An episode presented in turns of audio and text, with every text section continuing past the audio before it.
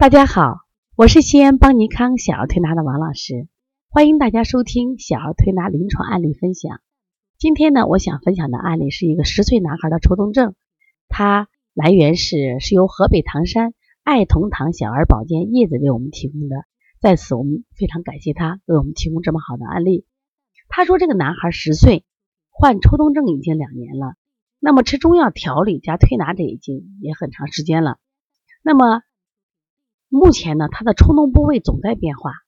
这个孩子是一个单亲家庭，家庭气氛也特别紧张，是由奶奶带大的。这个孩子也有没有安全感，做什么事儿呢都要找奶奶帮忙。孩子呢出生的方式是剖腹产，现在目前他的脸色是发黑发黄，走路不稳，容易激动，心思重，爱操心。他给我这个案例啊，我首先第一个感觉，十岁的孩子走路怎么能不稳？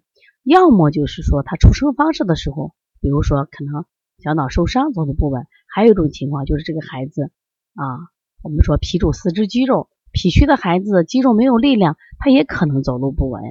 因为再配合他脸面色发黑发黄，那光从他症状我们就知道这个孩子一定是一个什么呀？脾虚的孩子。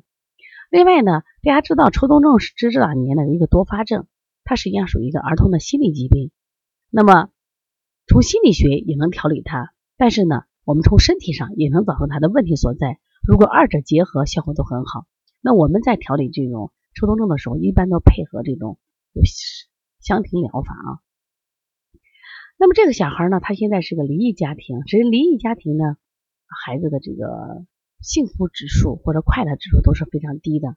他们往往处于一种高度紧张，因为父母他们本身离异以后的情绪都紧张。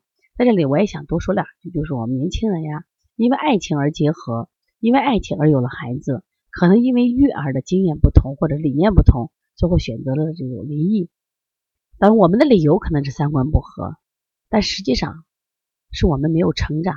就是当我们有了孩子的时候，他每一个月、每两个月、每三个月，其实我们都需要成长啊。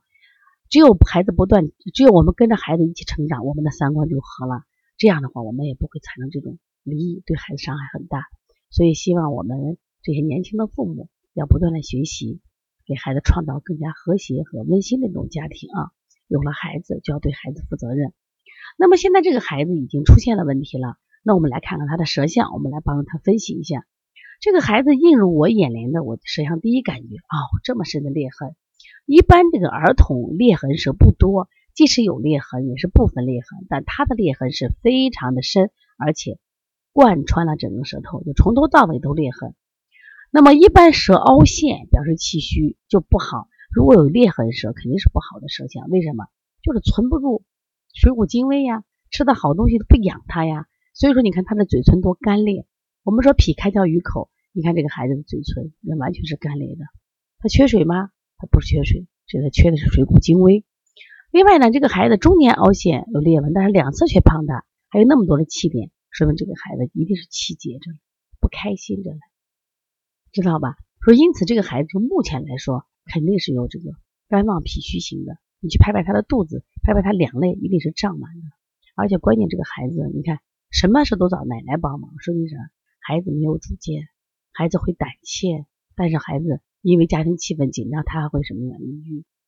所以说，这个孩子既要调他的疏肝啊，调节他的气结，还要健脾。另外呢，这个孩子还是个布袋舌，你看下大下小上大，布袋舌。这个时候我们还要干什么？还要给他温补肾啊。我们只有干什么呀？让他的肾气、肾阳、肾阴都充足以后，这个孩子才不会累，这个孩子才不会胆小。说都要给他补上，像我们搓的搓，像那个搓肾疏导八髎穴，反复给他搓。手穴里头像补肾阳啊、揉二马呀，是不是补肾阴？我觉得这个孩子适合是阴阳双补的孩子啊。另外，这个孩子就是咱们用的这搓摩胁肋，还要调调气节、摩丹田、敲打一下肝胆经。我觉得更重要的是，我觉得父母应该坐在一块儿啊，共同的去交流沟通。实际上，呃，家庭出了问题了，不要说一离婚就解决了，解决不了。我们需要成长，需要去磨合。我们不能以父母离婚而把这个烂摊子留给孩子，因为孩子太小了，他承受不了。这样的家庭培养出了孩子，他这个情绪都是有问题的。所以说，孩子不开心，孩子郁结，就会出现了这种嗯身体上的这种抽动。